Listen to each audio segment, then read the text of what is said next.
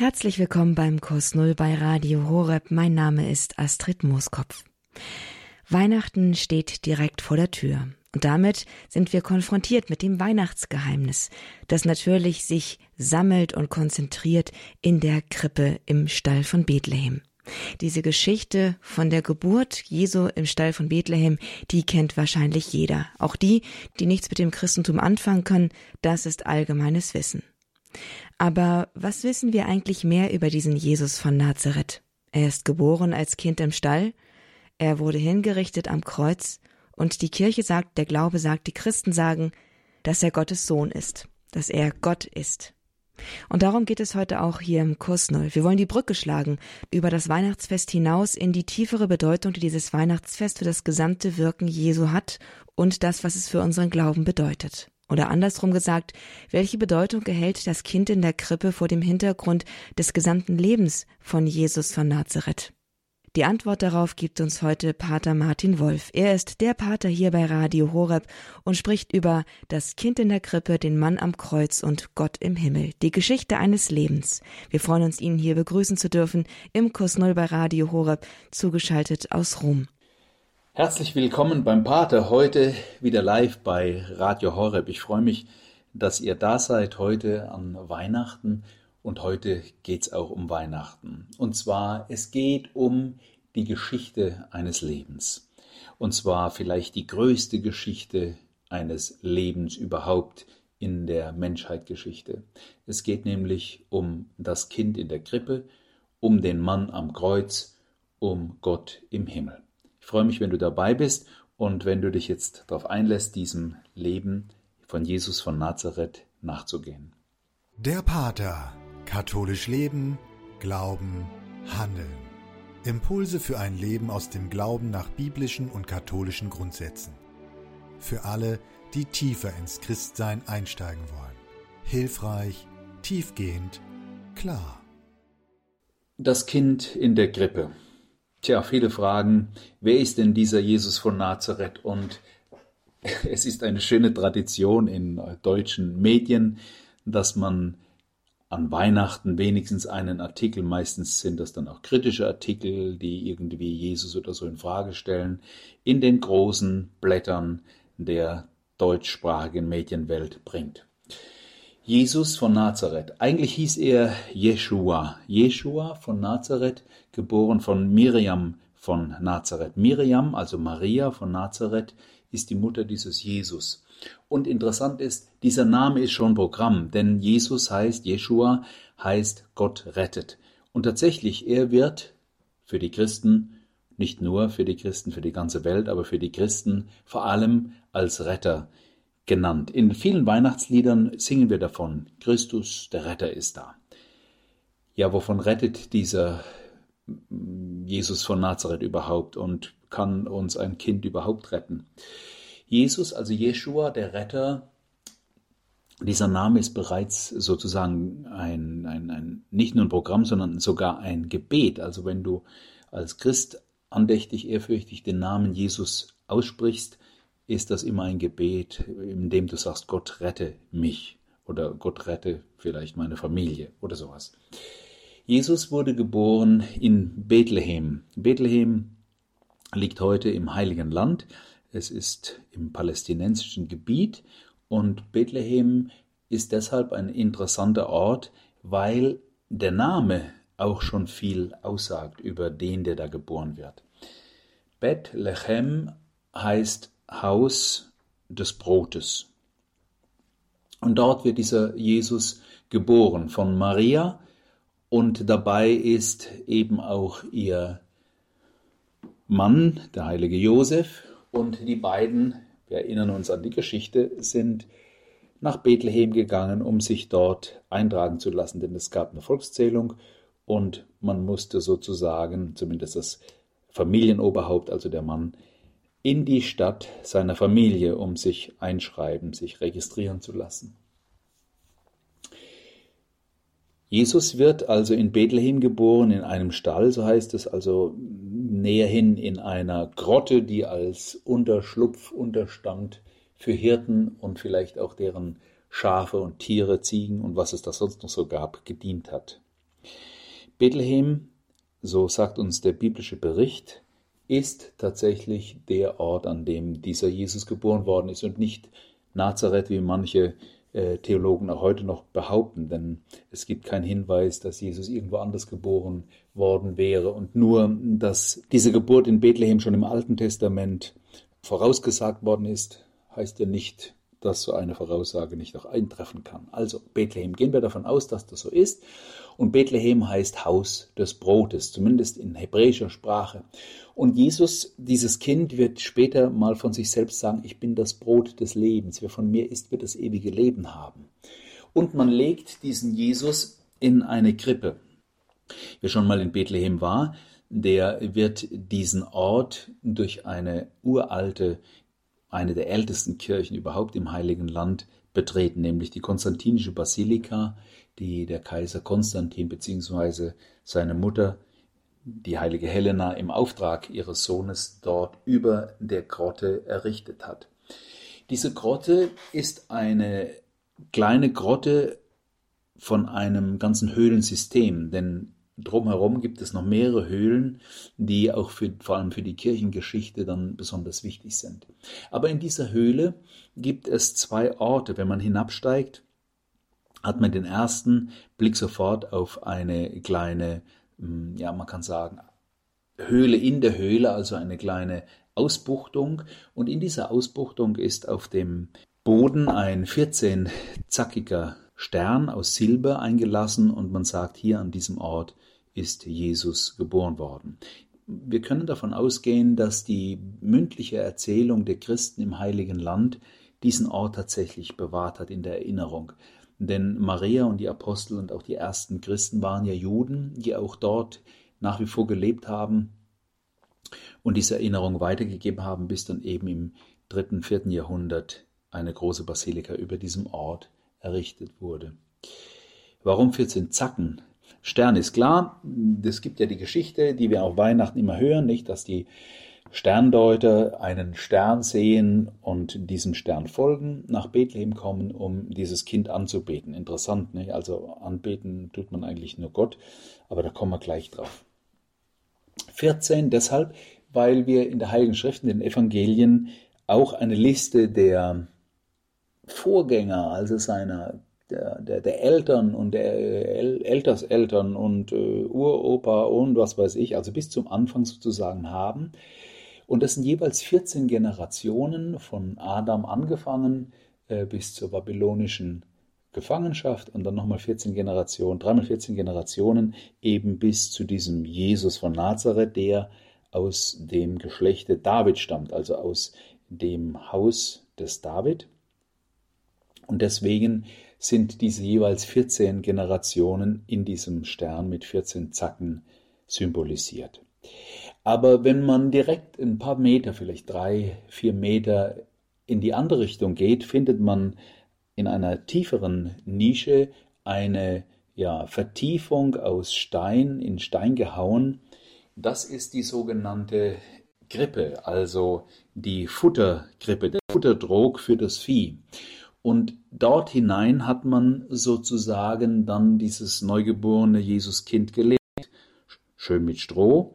Wahrscheinlich war auch in dieser Krippe ein Holzgestell, zumindest verehrt die Tradition der Kirche dieses Holzgestell in der Basilika Santa Maria Maggiore in Rom, die sozusagen die Weihnachtskirche ist und die auch an die Menschwerdung Jesu, an seine Geburt erinnert.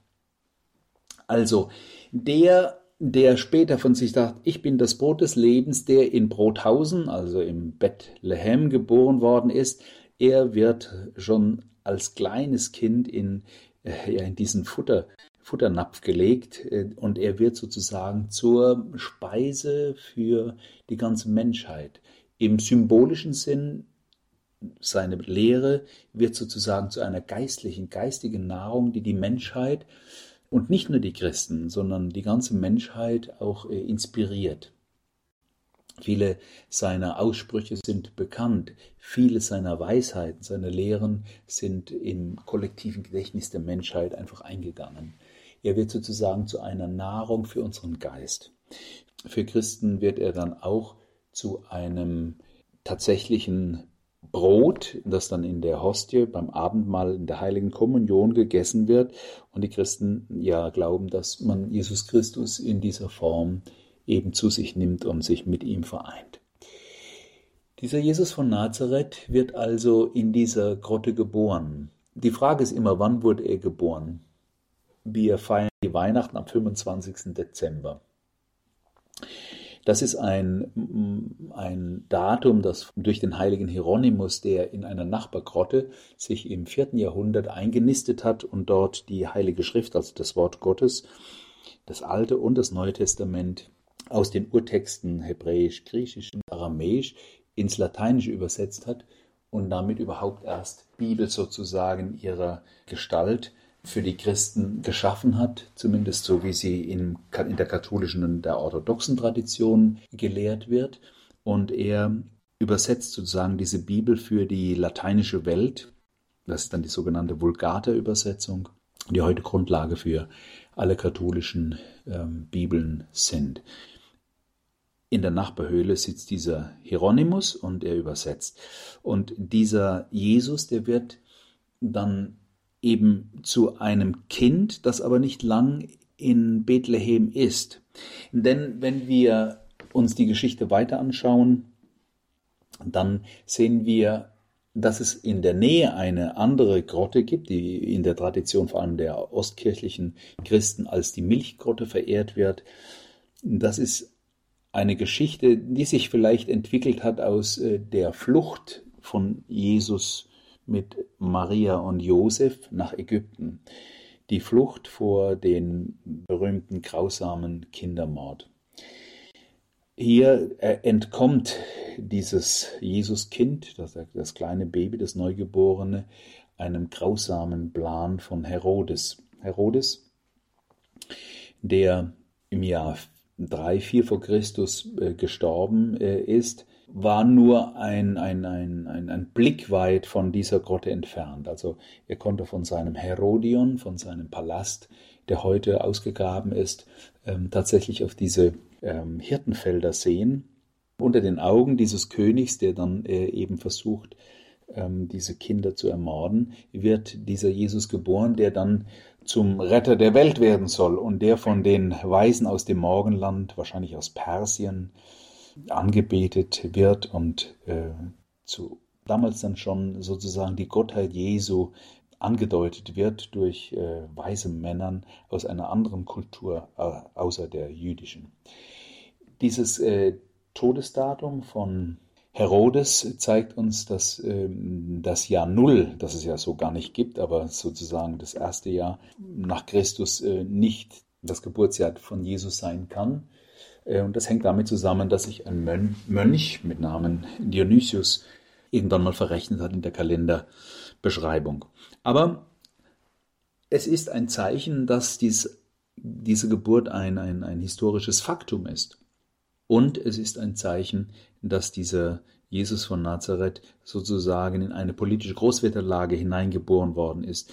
Denn wenn wir heute ins Heilige Land schauen und sehen, wie auch dort äh, unschuldige Kinder entführt und ermordet worden sind äh, und immer wieder Kinder auch unter äh, dem Konflikt zwischen den Palästinensern und Israel leiden und ums Leben kommen, sehen wir, dass es bei Jesus Zeiten nicht anders war. Denn in dieser Milchgrotte soll sozusagen Maria dieses Jesuskind nochmal schnell gestillt haben, soll Maria dieses Jesuskind nochmal schnell gestillt haben und dabei eben auch etwas von der Muttermilch auf den Boden gefallen ist. Und dann mussten die schon weiter. Sie mussten fliehen vor König Herodes, äh, sich in Sicherheit bringen. Und wo fliegt man hin? Nach Ägypten, also äh, in den Süden. Und sie machen sich auf den Weg. Das ist auch eine logische Konsequenz, äh, aus dem Machtbereich dieses Königs herauszukommen. Und äh, hier ist schon dieses Neugeborene ein Flüchtling mit seiner Familie, mit all den Schwierigkeiten, die es dabei gibt. Dieser Jesus, der da geboren wird, ist ja durch den Engel von, von Nazareth, also damals bei Maria, Engel Gabriel, schon als der Sohn Gottes verkündet worden.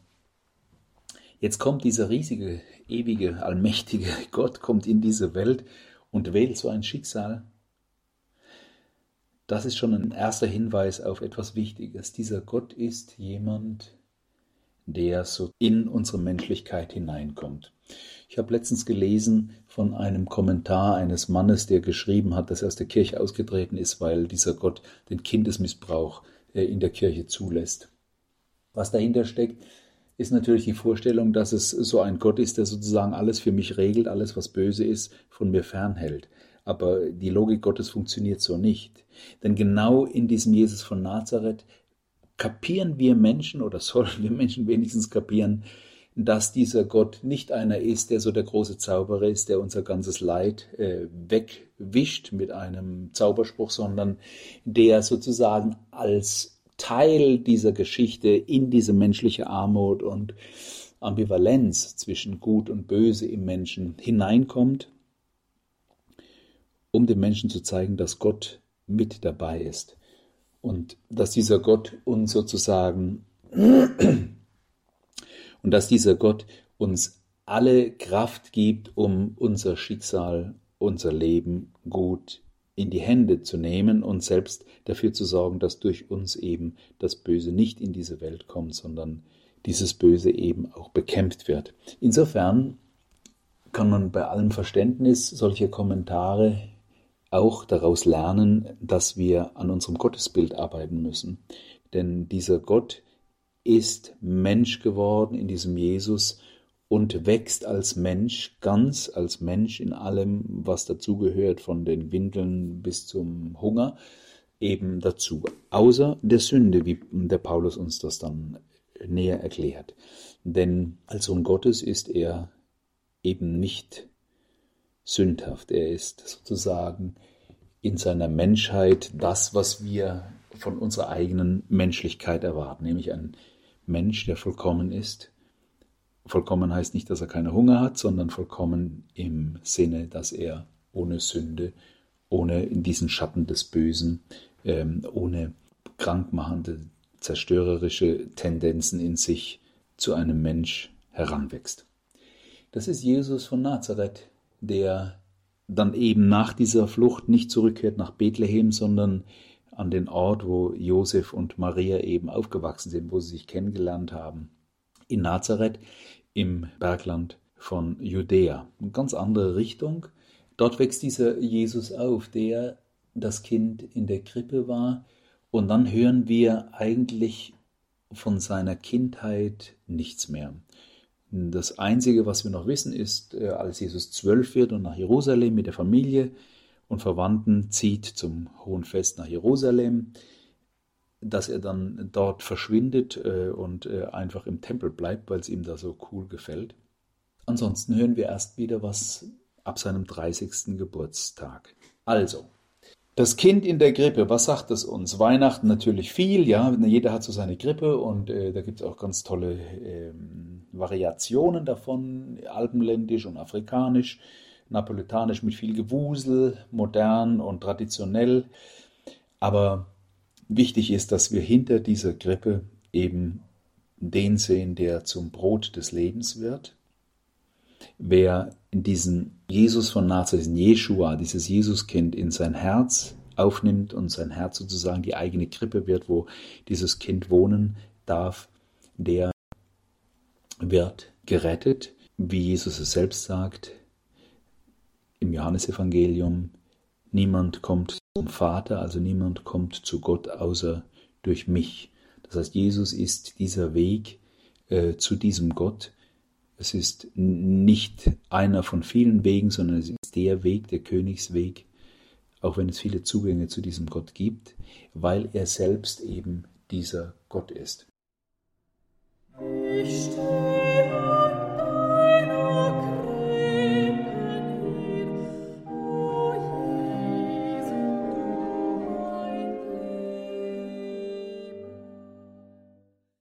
Kurs Null bei Radio Horeb mit den Grundlagen des Christseins und heute mit der Weihnachtsgeschichte.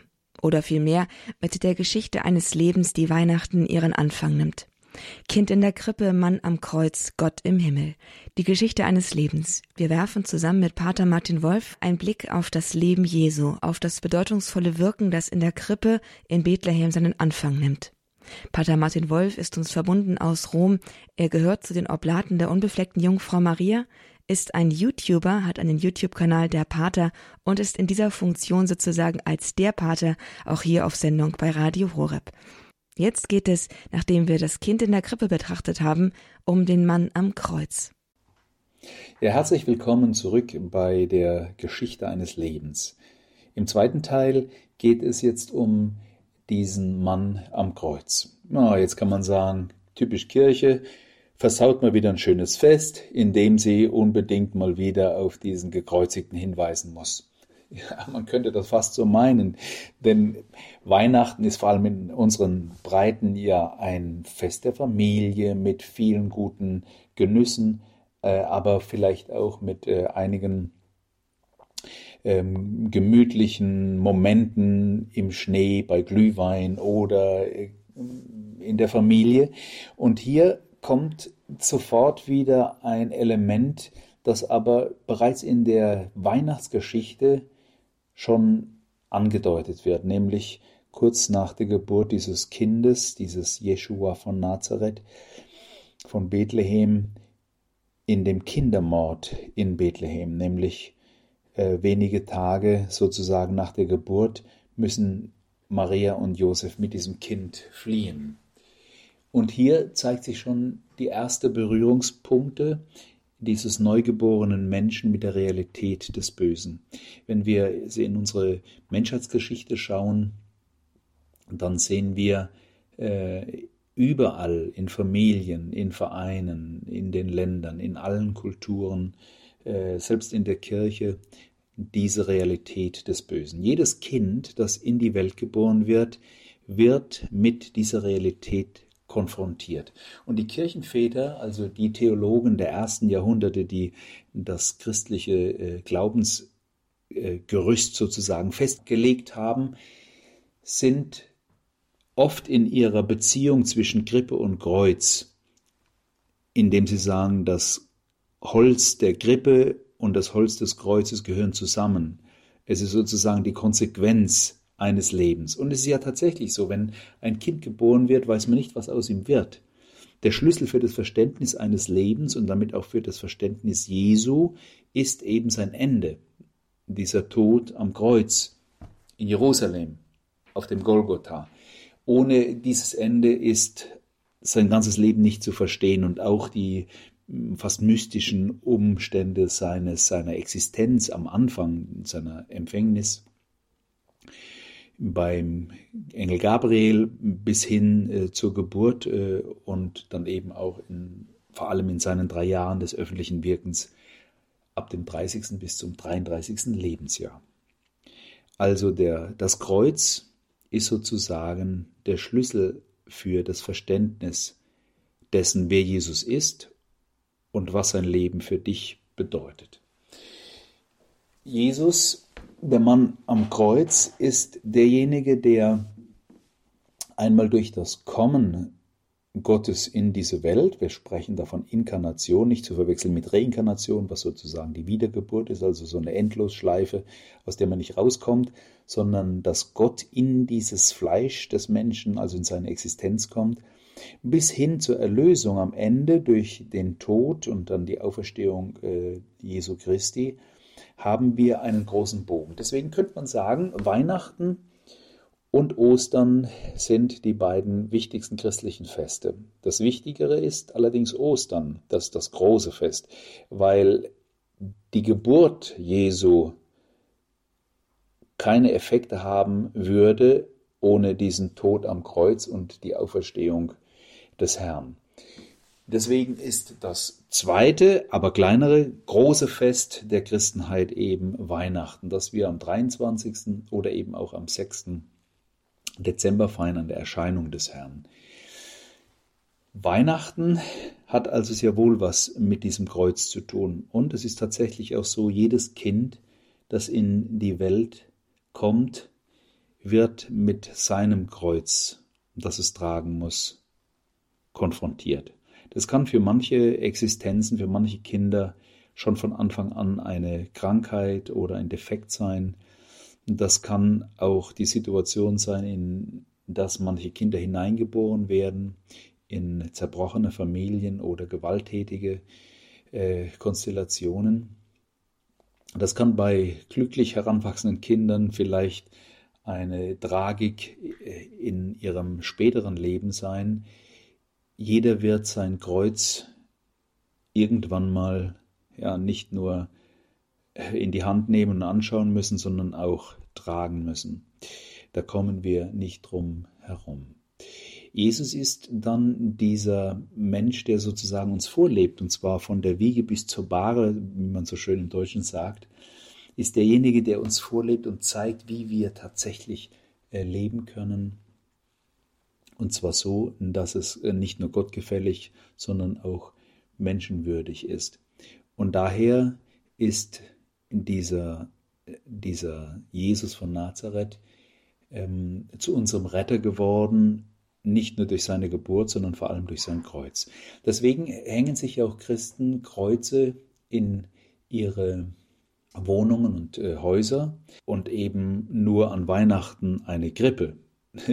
Schön ist es ja, dass man äh, diese Krippen zwischenzeitlich auch in nicht-katholischen Kontexten kennt. eine Krippe ist ja eigentlich die Erfindung von dem heiligen Franziskus, der vor 800 Jahren genau ähm, diese Krippe auch ähm, nachgestellt hat, und zwar mit lebendigen Tieren und einem Kind, damals in Greggio.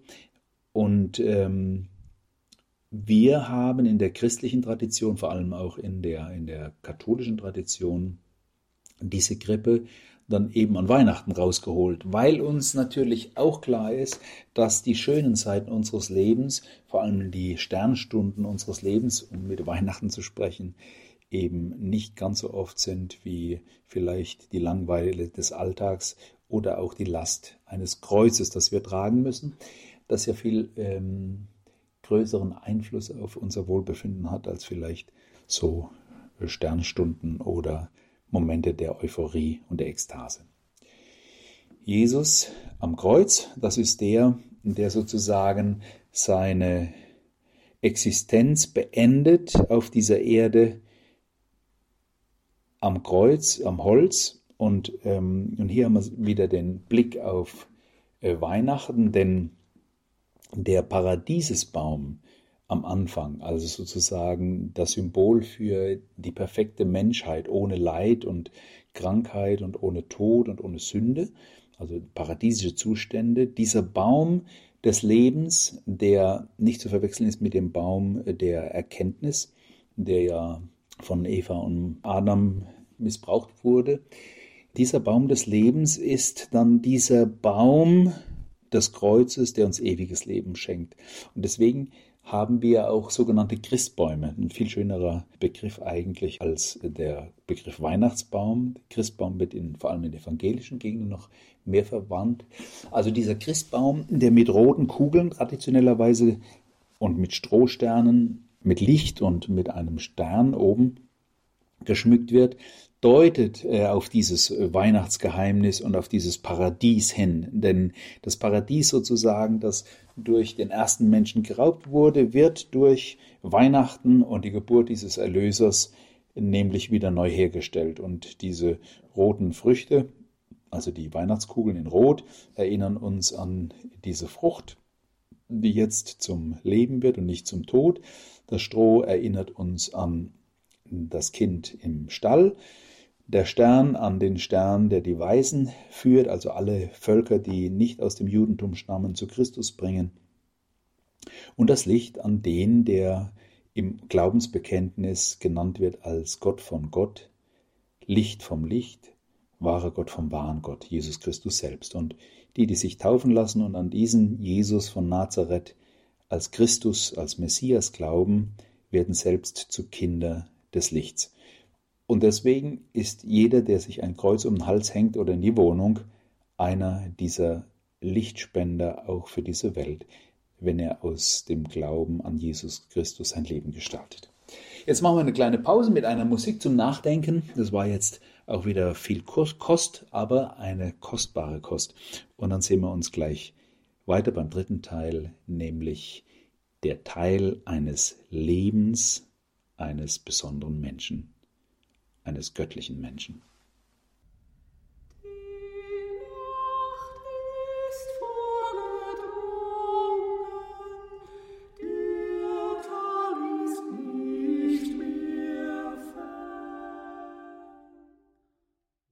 Radio Horeb mit dem Kurs Null am Samstag vor Weihnachten und das mit dem Weihnachtsthema schlechthin, die Geburt Jesu in der Krippe von Bethlehem. Das heißt, nicht nur die Krippe, sondern in diesem Kurs Null schlagen wir die Brücke und nehmen auch den Mann am Kreuz und die Gottheit Jesu in den Blick.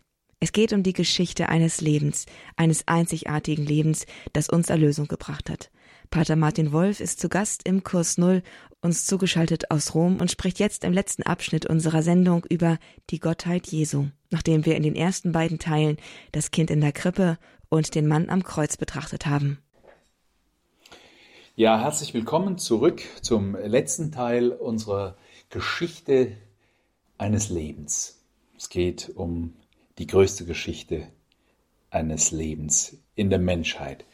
Es geht nämlich um das Kind in der Krippe, es geht um den Mann am Kreuz und jetzt im dritten Teil um den Gott im Himmel. Wenn man sich so Kommentare und Rechtfertigungen anschaut von Menschen, die die Kirche verlassen haben, merkt man so zwei grundsätzliche, hm, ja, würde ich sagen, Tendenzen. Das eine ist, dass Menschen mit der Institution Kirche brechen, ähm, weil sie eben die Kirche nicht verstehen oder äh, sich irgendwie mit ihr nicht identifizieren können, weil sie sie kritisieren, aus verschiedenen Gründen, muss ich nicht näher ausführen, kennt jeder ganz gut. Und die zweite Tendenz ist, dass Menschen, und das wird aus meiner Sicht mehr, nichts mehr mit diesem Gott anfangen können und deshalb als richtige Konsequenz natürlich auch die Familie Gottes verlassen. Wer nicht an Gott glaubt, der muss auch äh, keiner Gruppe angehören, die sich zur Aufgabe gemacht hat, diesen Gott zu verehren, zu suchen und in diese Welt zu bringen. Und genau hier sind wir bei einem wichtigen Punkt, der für Weihnachten von besonderer Bedeutung ist. Es war früher mal so, dass an Weihnachten die Kirchen voll waren. Selbst die, die sonst nie in die Kirche gegangen sind oder nur wenig mit diesem Gott am Hut hatten, selbst Zweifler kamen und vielleicht nicht nur aus Tradition äh, oder wie man vielleicht unterstellt, weil es um irgendwelche Gefühle geht oder um kulturelle Ereignisse, sondern vielleicht auch, weil es immer noch so eine Ahnung da war, dass es diesen Gott gibt, dass es ähm, jemand gibt, der sozusagen hinter dieser ganzen Realität steckt, der selbst Grund und Auslöser für diese Realität ist, den Christen eben Gott nennen.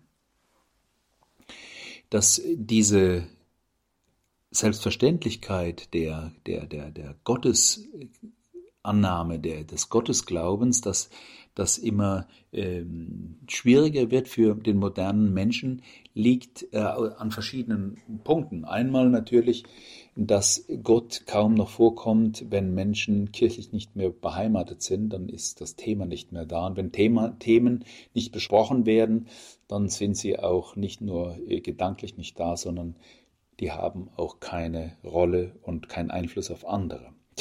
Das andere ist, dass Menschen heute sehr stark ähm, verflachen in ihrer, in ihrer Bildung, auch in ihrem Tun. Ähm, da spielen die modernen Medien eine Rolle.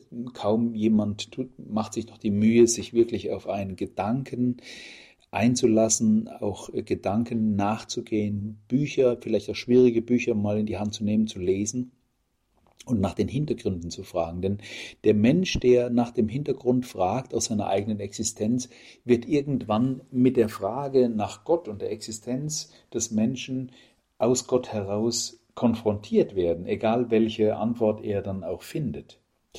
In Jesus von Nazareth finden wir sozusagen par excellence die Person, die Gestalt, die Persönlichkeit, die auf Gott hin deutet. Wer Jesus sagt, meint immer Gott. Schon weil sein Name genau das bedeutet, aber vor allem auch, weil er selbst diesen Anspruch erhoben hat, eben nicht nur Mensch zu sein, sondern Gott, mehr als der Prophet, wie er einmal sagt. Hier ist einer, der ist mehr als ein Prophet. Oder der ähm, sagt, ähm, noch ehe Abraham war, bin ich. Ja, bin ich, also im Präsens, in der Gegenwart gesprochen. Da steckt das Wort Jahwe, ich bin dahinter, der dann dieses Wort Jahwe, also ich bin, auch in einer breiten Variation für sich in Anspruch nimmt. Ich bin, also Jahwe, ich bin das Leben, ich bin die Wahrheit, ich bin der Weg. Ja, der Weg wohin? Natürlich der Weg zu diesem Gott, weil er selbst Gott ist. Ich bin die Tür zum Leben, ich bin das Brot des Lebens und so weiter. Hier sehen wir eine Gestalt, die bereits in der Kindheitsgeschichte, wo er sozusagen noch nicht zu Wort kommt, die ersten Worte, die wir von Jesus hören, ist eben mm, mit, seiner, mit seinem öffentlichen Wirken, also etwa 30 Jahre alt ist, sind schon am Anfang Momente seines Lebens Hinweise genau dafür, nämlich die drei Weisen aus dem Morgenland kommen mit Geschenken, Gold, Weihrauch und Myrrhe. Gold für den König, Myrrhe für sein Begräbnis und der Weihrauch ganz klar für seine Gottheit. Denn Weihrauch hat man nur den Göttern gespendet. Im äh, Jerusalemer Tempel gab es einen sogenannten Räucheropferaltar. Ja, was war das anderes als äh, ein modern gesprochen katholisches Rauchfass, in dem der Weihrauch verbrannt wird zur Ehre Gottes. Und so kann man nicht nur die Anbetung der drei Weisen aus dem Morgenland ähm, sehen als ein Hinweis auf diese Gottheit Christi, äh, sondern auch die Umstände äh, seiner Existenz, nämlich äh, die ganze Geschichte Gabriel, davon haben wir an anderer Stelle schon ausführlich gesprochen. Äh, aber dann auch ähm, in dem Moment, in dem der Zwölfjährige im Tempel in Jerusalem zurückbleibt und dann von sich sagt, ich musste in dem sein, was meines Vaters ist. Das ist das erste Wort, was wir von Jesus kennen. Also das heißt, er sagt Josef, seinem Pflegevater, ja, Adoptivvater, wie auch immer man das jetzt nennt, ähm, sagt er, ich muss in dem Haus sein, das meinem Vater gehört. Naja, der Josef wird vielleicht geglaubt haben, das Haus von deinem Vater Josef ne, ist eigentlich doch Nazareth. Nein, es ist der Tempel und der Tempel in Jerusalem ist der Ort, an dem Gott gegenwärtig ist. Jesus als Kind ist schon dort im Hause seines Vaters und es ist nicht so, dass er die, die, die, die Theologen, die besten Theologen seiner Zeit ausfragt, sondern äh, er stellt ihnen nicht nur Fragen, sondern er bespricht mit ihnen Dinge. Später werden Menschen sagen, vor allem Schriftgelehrte, also heute könnte man sagen Theologen, die theologisch gebildet sind, was ist das für ein Mensch, der mit einer solchen Vollmacht spricht. Also nicht einer, der wie viele Priester sozusagen das, hm, was Jesus gesagt hat, wiederholen, sondern von sich sagt, äh, ich bin der Weg und das Leben und die Wahrheit. Äh, also jemand, der von sich sagt, äh, deine Sünden sind dir vergeben. Für einen Jude war klar, nur Gott kann Sünden vergeben. Und äh, es ist nicht so, dass Jesus sich hinstellt und sagt, Gott wird dir deine Sünden vergeben, sondern er sagt, deine Sünden sind dir vergeben. Er, er nennt die Vergebung. Er bewirkt die Vergebung der Sünden. Das war eines der großen Probleme, äh, die letztlich zu seinem äh, Tod geführt haben. Der ist nicht zum Tod äh, gekommen, weil er, was weiß ich, irgendwie ein unbequemer, soziologisch äh, interessanter Revoluzer gewesen sei. Das ist alles Quatsch. Die einzige wirkliche Begründung ist sein Anspruch darauf, selbst Gott zu sein. Und wenn er das Vaterunser lehrt seinen Jüngern, ähm, da spricht er vom Vaterunser, aber er spricht von eurem Gott, und meinem Gott, von eurem Vater und meinem Vater. Er, er macht einen Unterschied. Die Beziehung ähm, zwischen dem Sohn Gottes Jesus und der Tochter und dem Sohn Gottes, der getauft ist als Christ, ist eine andere Qualität. Jesus von Nazareth wird gezeigt in der Heiligen Schrift und wird geglaubt von der Christenheit als wahrer Mensch in der Geburt und wahrer Gott. Und deshalb macht es Sinn, zu ihm zu beten. Zu einem Menschen zu beten, der nichts bewirken kann, macht keinen Sinn. Sich von jemand retten zu lassen, der gar keine Vollmacht hat zu retten, nämlich aus dem ewigen Tod oder aus den Sünden äh, und so weiter, macht keinen Sinn, wenn es nur ein einfacher und schlichter Mensch ist, der vor 2000 Jahren irgendwann nur gelebt hat. Das heißt, wenn du an Jesus glaubst, hast du sozusagen auch diese Effekte, diese Wirkungen.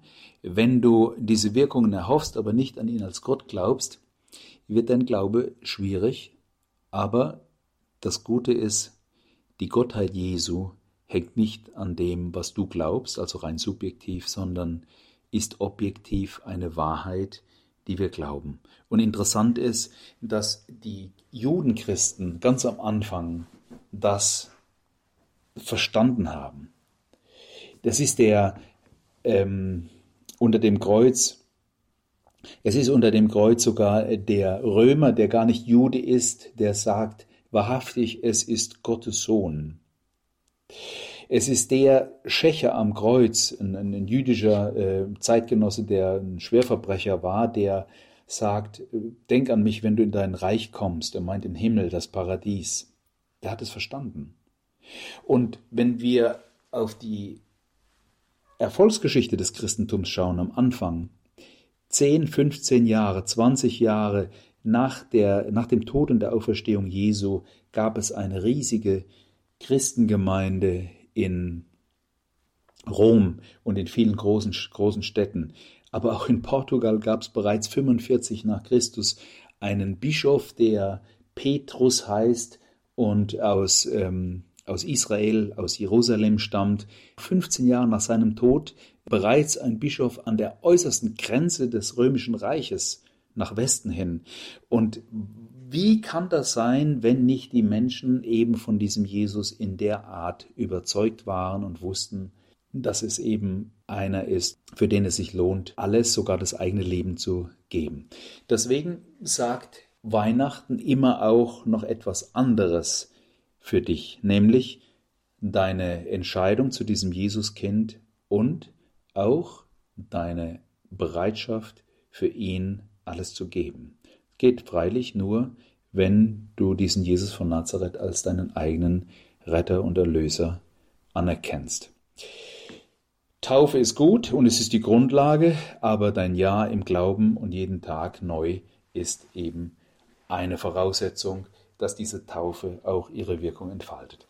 Und deshalb wünsche ich euch eine wirklich wunderschöne, eine gesegnete Weihnacht mit all diesen Facetten, neben dem Christstollen und dem Christbaum eben auch diese unglaubliche Wahrheit, die hinter dieser kleinen Geschichte, die im Hinterzimmer der Welt äh, vor 2000 Jahren in Bethlehem in einem Stall beginnt großartig.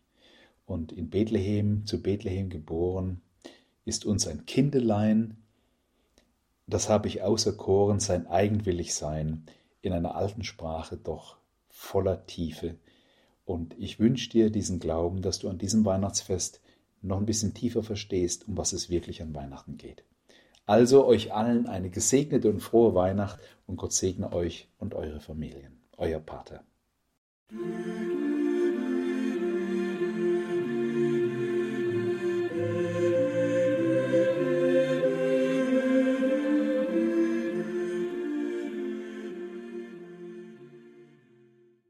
Kind in der Krippe, Mann am Kreuz, Gott im Himmel. Die Geschichte eines Lebens war das hier erzählt, betrachtet und tiefer gedeutet für unser Glaubensleben von Pater Martin Wolf. Er ist der Pater, der hier bei Radio Horeb im Kurs Null regelmäßig mit Grundlagen des Christseins auf Sendung geht. Seine Sendungen können Sie bei Radio Horeb in unserer Mediathek unter www.horeb.org in der Rubrik Kurs Null nachhören und darüber hinaus können Sie Pater Martin Wolf als der Pater kennenlernen und ihm folgen auf seinem YouTube-Kanal als der Pater.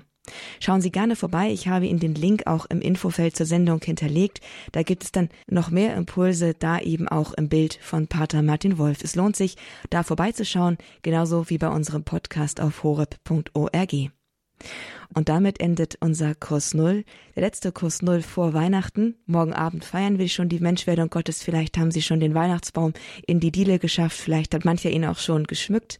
Die Weihnachtsgeschenke liegen wahrscheinlich auch schon verpackt in der Schublade oder irgendwo versteckt im Haus. Ich wünsche Ihnen von ganzem Herzen in diesen verbleibenden Stunden vor Weihnachten eine gute Adventszeit und natürlich eine riesige und sich erfüllende Vorfreude auf Weihnachten. Viel Freude mit unserem weiteren Programm, mit dem wir gemeinsam auf Weihnachten zugehen wollen. Mein Name ist Astrid Mooskopf. Sie hören Radio Horeb. Leben mit Gott.